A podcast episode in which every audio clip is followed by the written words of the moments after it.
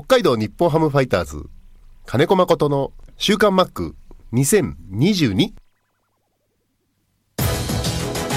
この時間は元気から始めます。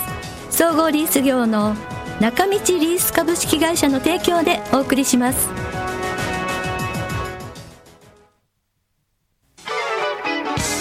設備機械車のリース。損害保険生命保険融資サービス。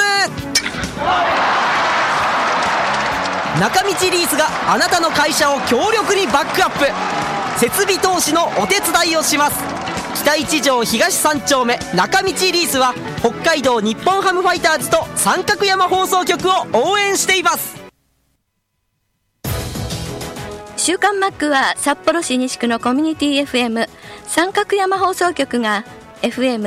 FM76.2MHz でラジオ放送インターネットスマートフォンでもお送りしています。こんにちは安村まりです。先週はマック生出演でしたが今週の週刊マックはちょっと前の12月1日に収録した音源からお送りします。侍ジャパンについてと鈴木誠也選手のメジャー挑戦についてです。ではどうぞ。あじゃあちょっと侍ジャパンの話ですが。おお来ましたねあのー記憶から引っ張り出す、うん、あのスターティングメンバーはいるじゃないですか、でもそうじゃない選手こう控えに回ってる選手にあえてなんかこうケアっていうのはしました？侍ジャパンではしません。あしません、うん。もう練習してる時から合宿の時からはい、やっぱりその選手をどうやるのか。うん、例えばシートノック一つにしても3日間シートノックするなら3日とも違うポジションに入る選手はやっぱり自分の立場分かってくるし、むしろこっちが言わなくても今日はサードで受けます。今日セカンドで受けます。今日ショートとセカンドで受けます。って自分で言ってくる。やっぱ自分の役割をちゃんと理解して集合してくれてる。でそれはオリンピックで初めて集合したわけじゃないから。みんなうん。4年前の ABBC から始まって、えー日米野球とか強化試合とかプレミアとかとうん。オリンピックはしっかりつながってるからあ招集した時の自分の役割っていうのをすごく理解してくれる。もちろん源田もそうですよね、自分は守らなきゃいけないところはショートだけではないっていうことを理解してるからうん。すごくサードで練習繰り返したりもちろんスタートで行く可能性だって源田の場合はありますよ、うん。あのあのメンツ選手24人。はい。でポジション当てはめた時に、はい。その替えが効かない代わりがいないっていうのがショートと、うん。えーキャッチャーなんですよ。で要は誰でもできるところじゃないのが京都ショートとキャッチャーでしょ。で、例えば坂本勇人選手一人を軸としてもう考えすぎて一人に頼ってしまうってなると、もういないじゃない、でも源田壮介がいることで、その勇人の負担も減るだろうし、で自分がやるっていう責任感も生まれるし、ですごくその源田と、えー坂本っていう2人がショートにいるっていうのは、これプレミアの前からずっと同じ流れなんで、であとはファーストとセカンドをはい。どう回すか、ああの浅村がファーストがいいのか、山田哲人がファーストがいいのか、もちろんセカンドできる。2人ともセカンドできる、であと菊池がいる、はでこの3人のバランス。だからまあ何も言ってないわけじゃないけど、ファーストミット持ってくるからね。プレミアで初めて試したんです。ファースト山田テストファースト浅村っていうの。をプレミアの集合の時に3年前の19年のね集合の時にその話を初めてして。でそれ以降招集であの2人が集まるってことはどっちかがセカンドどっちかがファーストの可能性もあるっていうのをもう理解して集合してくれてるから。だから外野の4人もそうですね。そこに吉田正尚がいて、で近藤も同じポジションにいてで栗原もいる。い。はってなってきた時にあの近藤源田栗原って3人が、最後バッティング練習の時の、えー最後の方に稲葉監督に「もう今日も頼むよ」っていう話されたら「いや僕ら出ちゃう時はピンチの時でしょ」い 分かってるんだ。分かってる。うん。だからそうならない試合しましょうよみたいな。応援しますからっていうのを聞いてそこで稲葉さんは一回泣いたらしい。泣いちゃうんだ、そっかそっか。いや考えてみたらみんな若いのに大人ですね。うーんそっかそっかすごいな。で試合はやっぱりしっかり読んでもくれますしこん。の展開でこういう風になったら自分がこういう役割になる。うん、うん、あとあのーこの代表選手の中にロッテの選手がいないんですけれども、はい。それはロッテからはあのこう代表になるよう選ぼうっていう選手が。ありますよもちろん、うん。だから誰かが怪我だったりする時には必ず、そのうん。一ポジション一人だからはい。レギュラーは、うんうんうん。そこに言ってみれば12球団でしょ、うん。単純に言ったら3球団は選ばれない可能性はあるわけだから、あーあーなるほどね、うん。うんであとピッチャーも含めて、うんうんうん。まあ今回はたまたまじゃないですけどたまたまでしょああそうなの、うん。いやロッテ強かったじゃないですか、う、ううんんでもいないなっていうのが。そうです、うん。それはまああの選考会議してる時も、あいいのかなっていうのはちょくちょくは引っかかってるところではあったけど、うん。でもそこは仕方ないんで、うんうんうんうんだから柳田選手の脇腹みたいな話が出た時に、じゃあセンターとか誰？ってなった時にあの荻野選手とかね、はい。い、ろいろ話も出ました、うんえージャイアンツの丸選手ねプレミアムにしたりしたから、でも、まあ、それぞれやっぱり状態が良くなかったり、怪我を抱えてたり、結局怪我人の代わりに入れたのが怪我抱えてる選手だと本当に24人10 12人でやんなきゃいけないんで野手が、うんうんいろんなリスク結局伴うことになるし、うんうん。そうですね。いろいろな名前も確かにたくさん出てますけど、うん。最終的に決まった24人はあのメンツだったっていうことです、うん。鈴木誠也選手がメジャーに行きそうですね。ああそうですね。ただ、アメリカがオーナー側と MLB 側で、うん。あの交渉が一回止まっちゃうロック、ん。ロックアウト。ん。で多分なるんじゃないかな。そうなるとそういう FM も含めてはストップするから、球団業務が。い、うん、お互いのこう交渉がうまくいってないってこと、うん。うん。給料上がりすぎてるところあるんです。選手のトップ選手の、であとはあのエージェントが強くなってるから、例えばこの選手は調子が悪くても今年1年間はマイナーに落ちないみたいなそんな契約もあるんですよ、だけどそれこそメジャーのベンチ入り選手って25人ででピッチャーも上がりがいるわけじゃないから25人でやるんです、でレギュラー9人いてでバックアップは2人だからキャッチャー1人。13人ぐらいでやってるの。日本16人だけど、そこで調子の悪い人とかがマイナー行きがないっていう契約してたら、すごい、まあ、下から来てるマイナーリーグもすごい層厚いから、うんうん、そこのプロスペクト有望株が止まっちゃうんですよ。でそれで結局他のチームに出すしかなくなっちゃうのが、この有望株を出すしかなくなっちゃうのでで片や調子悪いくせに何百億って契約、で、まあ、チームでトラブルを起こしたりもする。普通に喧嘩とかもするから向こうは、でそういう問題も起こす。んでも契約がある。で結局今度契約を球団が切るとすると違約金が出るからマイナスになるだろうし。その辺のバランスが今うん取れないくなってんじゃないかなっていうのもあるし。でそこを一回うん、球団側が「ノー」って言い続けると、ちょっと一回交渉を止めるってロックアウト。うん、なっちゃうと、えーそういう海外からのポスティングしで移籍しようとしてる選手の動きが止まっちゃうんではい、そこに手が回らなくなっちゃう、うんうんうん、そうすると厳しいですよね、そうですね、うん。でも行けるチャンスっていうのはまあ限られてるから年齢的にもタイミング的にも、うんだからぜひうん、いい契約を勝ち取ってほしいなと思うけど、うん、ススケールはでかいからね、本当に。桁違いですもんね。うん。うん、はいということで12月1日これもあの三角山放送局だったんで本当音声はいい感じでしたね。はい、えー、いろいろとメッセージ届いてますけれどもまずはみえママさんです。おはようございます。先週のマック生出演にはびっくりです。あの悪天候の中よく札幌に来られましたねやっぱり。ただすんなり東京に帰れたのかなということでね。あのー、本当にひどい天気の中でしたけれどもねあの前の日までちょっとどうかなと思ってたんですけど札幌着いたよっていうことでね明日行くって。言ってくれたんで本当にあの良かったです。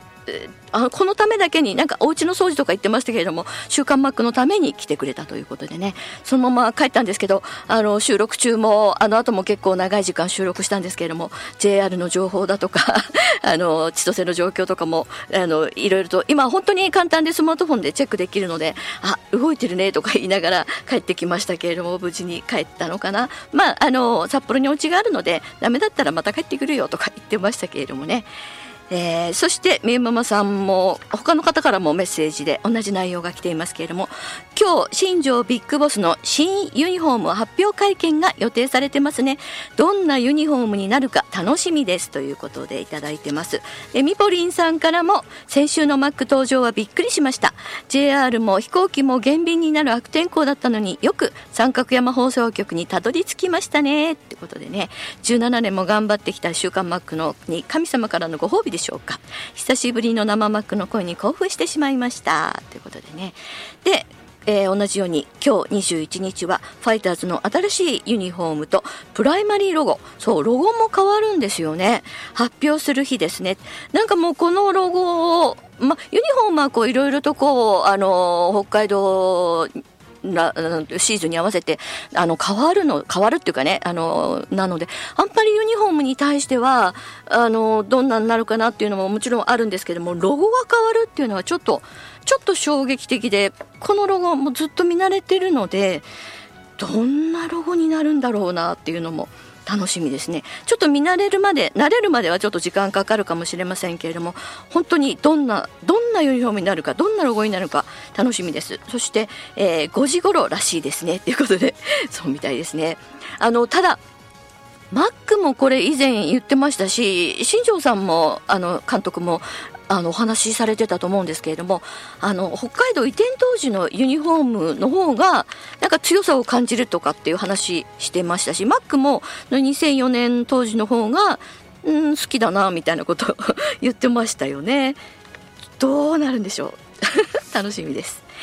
えー、そしてこちらはオミクロン株の感染力の強さにうろたえている釧路町のサットです。ということでサットさんです。お正月の時1日30人くらいの新規感染者確認だったのがあっという間に1日1000人を超える新規感染者とはすごい感染力ですね。ということで本当にそうですね。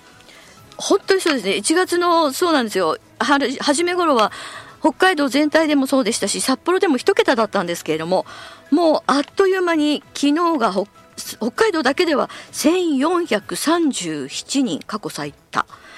札幌だけでも793人ということであのこう考えると全土をくまなく感染確認が出ているという感じになりますよね。いやーもうこれは北海道に限らずもう全国的にそうなんで、えー、ただもういろんなこと言ってるので政府も専門家も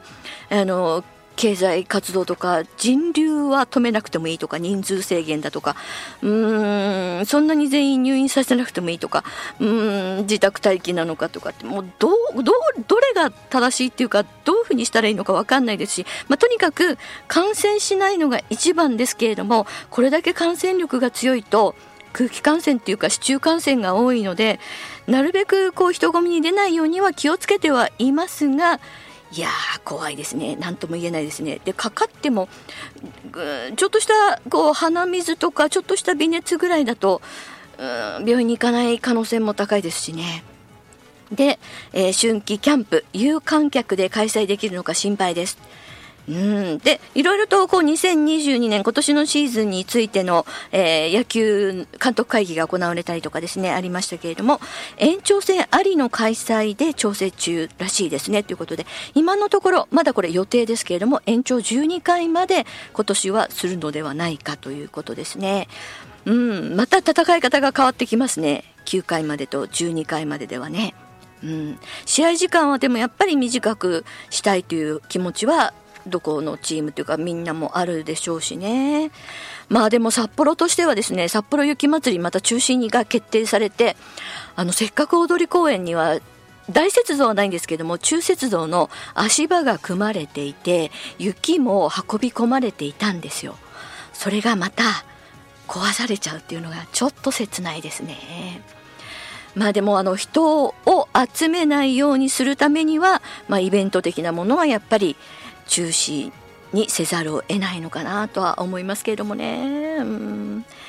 そしてこちらは久保地さんです。かなり遅れましたが、明けましておめでとうございますと、寒中を見舞い申し上げます。一気に新年の挨拶です。寒いですね。路面がツルツル。ついに今日、初転び。ああ、大丈夫ですか？とりあえず、怪我なしセーフ。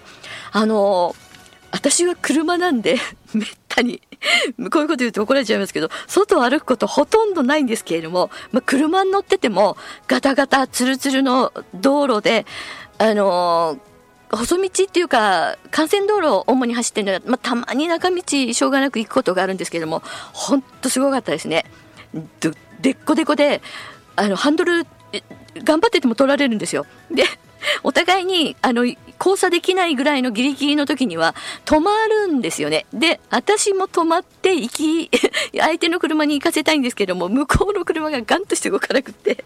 そういうのが結構この1週間ありましたね。あの、ぶつけちゃったら動いてる方が悪いじゃないですか。だから止まりたいんですけれども、あの、避ける場所もない時にはもう本当にこすらないか気を使う、本当に歩くのも車の運転も大変な時期ですけど、うん、これから2月の10日ぐらいまででしょうかね。あの寒さと雪。今年はね雪が多くて寒いんですよね。えー、久保地さんからもコロナの感染者の人数毎日増えてどうしたらいいんでしょう？気気をつけようがないですということでね。本当に、えー、コロナに気をつけて放送頑張ってください。っ てありがとうございます。そしてこちらはロコさんです。今朝は穏やかな青空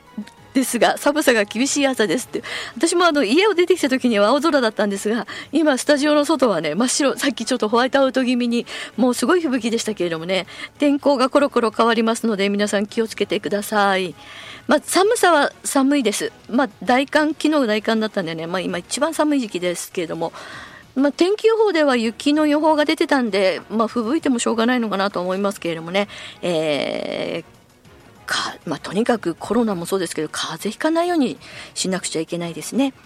先週はマックコーチ2年ぶりのスタジオ生放送でしたね。大雪の中ありがとうございました。年末年始の過ごし方、えー、そば、うどん打ちをされたんですね。って、えー、お子様たちへの思いが伝わってきました。そしてそうなんですよこれ私からもお話ししようと思ってたんですがファイターズ春季キャンプ沖縄2月1日からの1軍2軍の発表がありました。キャンプインもあと10日余り早いですね。ということであのー、新庄監督らしく1軍2軍という呼び方ではなくビッグ組ボス組 という感じにするということで、まあ、とにかく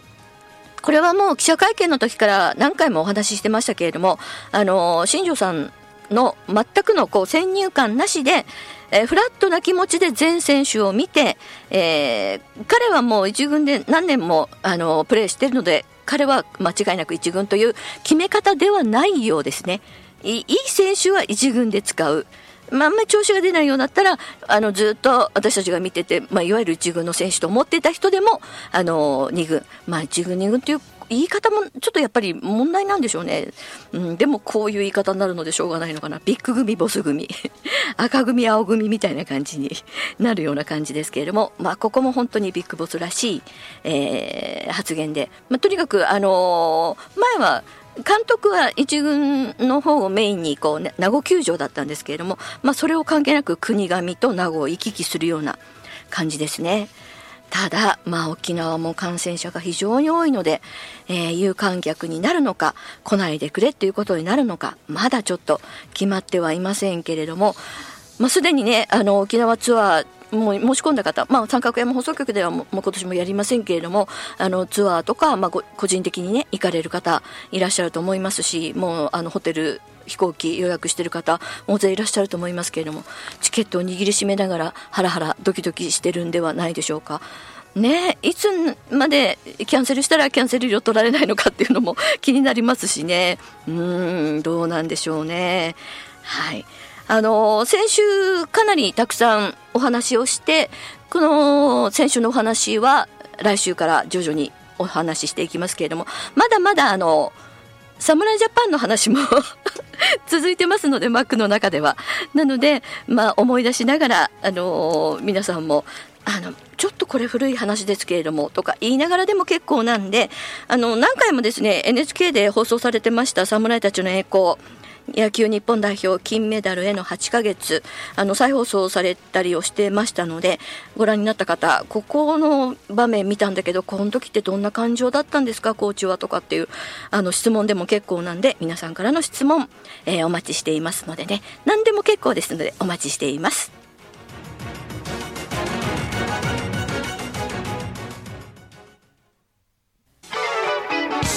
設備機械車のリース。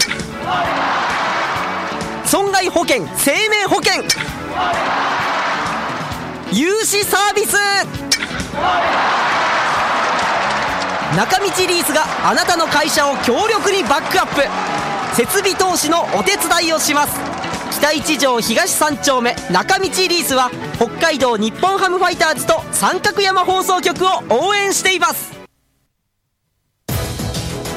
この時間は元気から始めます総合リース業の中道リース株式会社の提供でお送りしました。